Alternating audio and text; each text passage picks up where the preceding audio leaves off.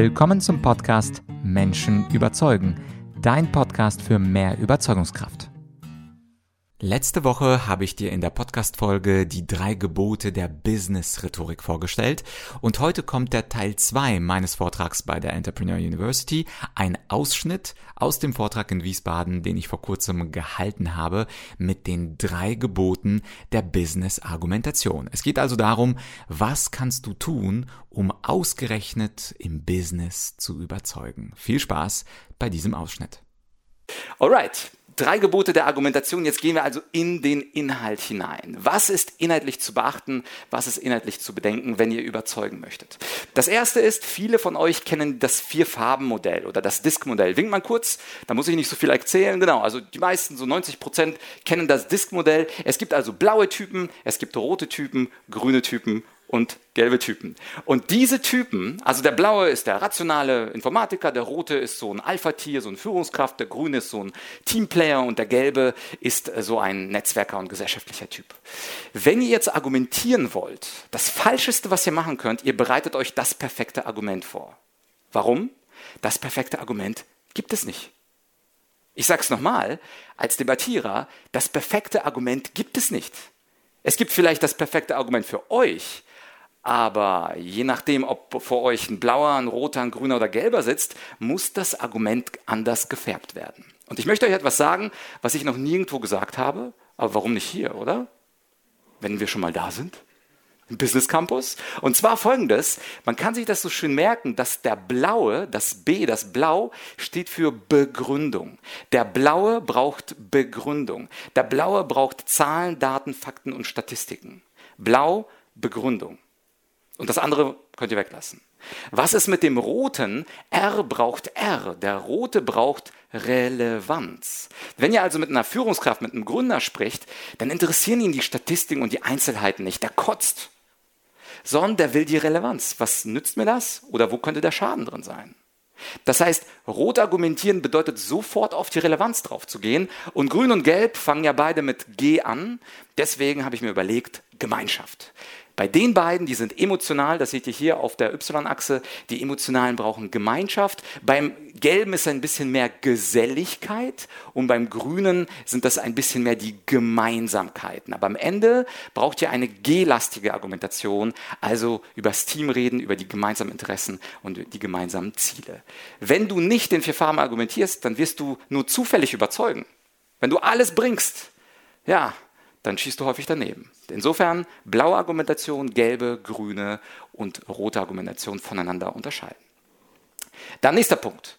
Kenne die besten Begründungsstränge. Und das ist der einzige Moment, wo ich sagen würde, jetzt lohnt es sich, einen Screenshot zu machen, weil nämlich ich nicht alle zehn durchgehen werde, aber diese Begründungsstränge, die kenne ich aus der Debattierwelt auswendig.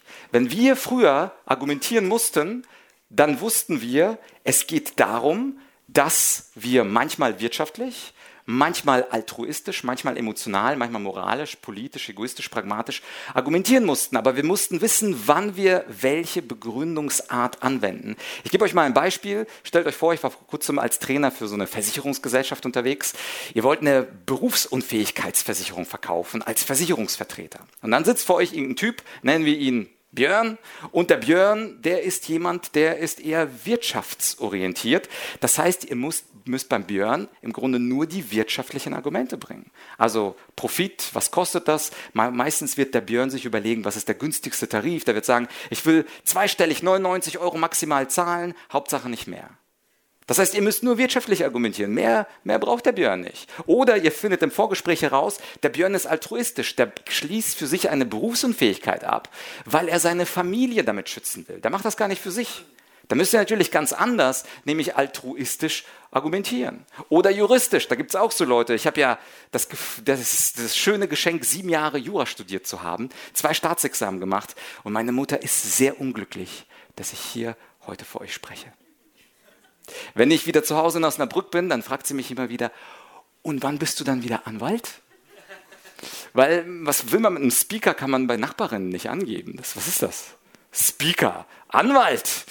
Ja, sie hofft noch, sie hofft noch. Ich habe auch Hoffnung für sie. Who knows? Ja, aber bei juristischen, angenommen Björn ist juristisch unterwegs, dann muss man ihm wirklich jede Einzelheit aus dem Vertrag durchdeklinieren. Und er will wirklich wissen, was genau steckt da drin, was sind die Ausnahmebedingungen, wann bekomme ich keine Berufsunfähigkeit. Und wenn du aber weißt, jemand denkt juristisch, dann gehst du mit ihm einfach den Vertrag vor. Einfach Punkt für Punkt. Und schließlich idealistisch, kommt zwar selten vor, wir sind meistens eher entrepreneurial unterwegs als idealistic, aber manche von euch sind idealistisch. Zum Beispiel, wenn jemand eine BU abschließt, damit er nicht Hartz IV bekommen muss, wenn er berufsunfähig wird oder Sozialhilfe.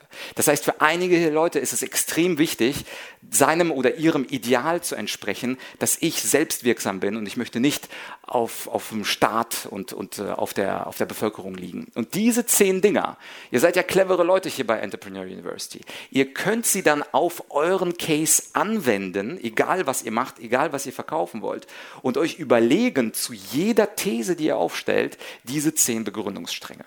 Und keine Sorge, ich erzähle euch gleich, wie das mit meiner Hilfe geht.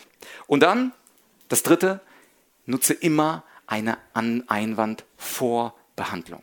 Viele Leute haben das Problem, dass sie immer für ihre These sprechen, aber niemals das Gegenargument schätzen. Beim Debattieren habe ich das Schätzen gelernt. Auf großen Turnieren, ich konnte mich nicht aussuchen, bin ich pro oder contra. Ich kann mich noch erinnern, bei einer Finaldebatte, da sitzen in Münster 350 Leute. Ich war der erste Redner und das Thema war, man sollte die iranischen Physiker durch Kopfschuss alle erschießen, die an einem Atomprogramm arbeiten. Und ich musste dafür sein. Ich konnte nicht auswählen. Das ist Teil des Spiels. Und als ich auf die Bühne ging, hat die, das Publikum angefangen, mich auszubuhen. Vorher wurde noch erklärt, die Redner haben zugewiesene Positionen, sie können nichts dafür. Aber die Münsteraner, die hatten wahrscheinlich schon was drin haben es nicht verstanden. Jedenfalls habe ich dafür argumentiert und natürlich, wenn ein Raum gegen einen ist, ich muss das Gegenargument ansprechen, sonst habe ich überhaupt keine Chance, diese Debatte zu gewinnen. Was ist das offensichtliche Gegenargument, über das ich als erstes gesprochen habe? Natürlich das Recht auf Leben und die Menschenwürde dieser Physiker. Darüber muss ich sprechen, wenn ich eine Chance haben will, diese Debatte zu gewinnen.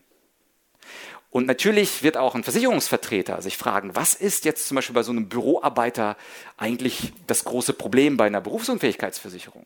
Naja, da sagt man, ja, man wird ja gar nicht berufsunfähig. Also statistisch gesehen, ich sitze ja nur am Laptop. Das heißt, der Kunde wird wahrscheinlich sagen, ich bin davon ja gar nicht betroffen. Wenn ihr also mit so einem Menschen sprecht, müsst ihr euch immer die Frage stellen, was ist der fetteste Einwand, den ich von meinem Publikum beziehungsweise von meinem Kunden bekomme. Und wenn ihr da nicht ängstlich seid, euch da irgendwie hinterm Pult versteckt und denkt, ich will jetzt nicht über den Ei, ich weiß, dass er kommt, aber ich will dazu nichts sagen, dann habt ihr ein Problem der Glaubwürdigkeit, weil am Ende des Tages könnt ihr viel intelligenter wirken, wenn ihr beide Seiten beleuchtet, das Pro und das Contra. Und wenn ihr das nicht macht, dann seid ihr so ein Missionar und sagt, ja, ihr müsst es machen, ihr müsst es kaufen, ihr müsst dieses und jenes tun. Und genau das ist das richtig fette Problem beim Überzeugen, wenn wir vergessen, auch die Gegenseite uns anzuhören. Und in meinem Podcast beispielsweise gibt es auch äh, unterschiedlichste Meinungen, auch politische Meinungen, mal pro, mal contra, mehr Flüchtlinge, weniger Flüchtlinge, mehr Klimawandel, weniger Klimawandel, mehr Maßnahmen gegen Corona, weniger Maßnahmen gegen Corona. Und dann sehe ich in den Kommentaren, wie die Leute schreiben, hey, wie kannst du der Linken eine äh, Plattform geben, wie kannst du der SPD, wie kannst du der, äh, alle möglichen Parteien. Und die Leute verstehen nicht, man sollte idealerweise auch politisch gesehen immer sich die Gegenmeinung anhören. Und insofern kann ich euch nur einladen, wenn ihr versucht zu überzeugen, stellt euch die Frage, was ist das fetteste Gegenargument, statt davor wegzulaufen. Wenn ihr Verkäufer seid, was ist das fetteste Gegenargument, statt wegzulaufen. Wenn ihr Gründer seid und vor Investoren spricht, was ist das fetteste Gegenargument? Ich habe letztens jemanden gecoacht, der hat eine Förderung von 1,2 Millionen bekommen. Was haben wir gemacht? Wir haben gesprochen, darüber gesprochen, dass man als er gepitcht hat, gesagt hat, dass er anfängt mit dem Satz, ich bin 27, ich habe noch nie ein Unternehmen geführt und wir sind ein Team aus drei Leuten. Und ich glaube, sie werden uns nicht trauen. Das war der Anfang des Pitches. Und am Ende hat er die 1,2 Millionen eingesammelt. Merkt ihr, was ihr macht? Gerade dann, wenn ihr das Gefühl habt, das Publikum ist mega krass gegen euch, fangt mit der Einwandvorbehandlung an. Und dann bekommt ihr ganz viel Glaubwürdigkeit. Und dann bekommt ihr auch ganz, ganz viel zurück. Fassen wir also nochmal zusammen. Ich lerne ja von Cicero, einer meiner Coaches und Trainer, bei ihm eine Mastermind gebucht. Kennt ihr Cicero? Ich glaube, der hat einen Stand hier, Bereich E. Der hat immer gesagt, Vlad, am Anfang sag, was du sagen wirst, dann sage es und dann sage dem Publikum, was du eigentlich gesagt hast. Und jetzt komme ich also zum dritten Teil, zur Zusammenfassung. Das Schöne ist, ihr wisst jetzt, alleine die Rhetorik ist zu schwach. Wenn ihr nur toll auftretet, Blickkontakt mit eurem Publikum haltet, ein bisschen lächelt, Gesten macht oder stabil steht und eine feste Stimme habt, dann habt ihr zwar Präsenz, aber leider keinen Inhalt. Und am Ende des Tages möchten die Leute von euch Inhalt haben. Die möchten was mitnehmen. Und ich bin sicher, dass ihr ein, zwei Punkte hier mitgenommen habt und sei es nur die zehn Begründungsstränge oder die Farbenargumentation, die rausgehen und sagen, ja, Vlad, der hat Content gebracht. Das war cool. Und er hatte auch einen festen Stand. Und ich erzähle euch ein Geheimnis, bevor ich aufhöre. Und zwar, es gibt bei der Entrepreneur University hier parallel zu mir, vor mir oder nach mir Leute, die sagen, die sind auch Speaker, auch Trainer, Marketer, viele unterschiedliche Anbieter. Die sagen euch, der Rahmen ist wichtiger als das Bild.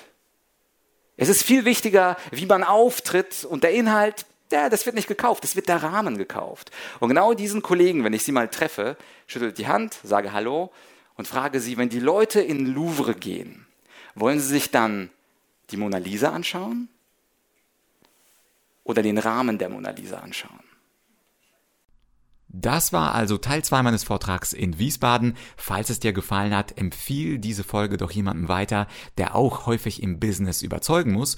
Und wenn du mir einen kleinen Gefallen tun möchtest für den Content, den ich hier mit dir teile, dann schreib mir doch eine kurze Bewertung auf Spotify beziehungsweise auf Apple Podcasts. Ich als Podcaster freue mich sehr darüber und nun wünsche ich dir einen wunderschönen Tag und wir hören uns höchstwahrscheinlich nächste Woche wieder beim Menschen überzeugen. Bis bald, dein Vlad. Podcast.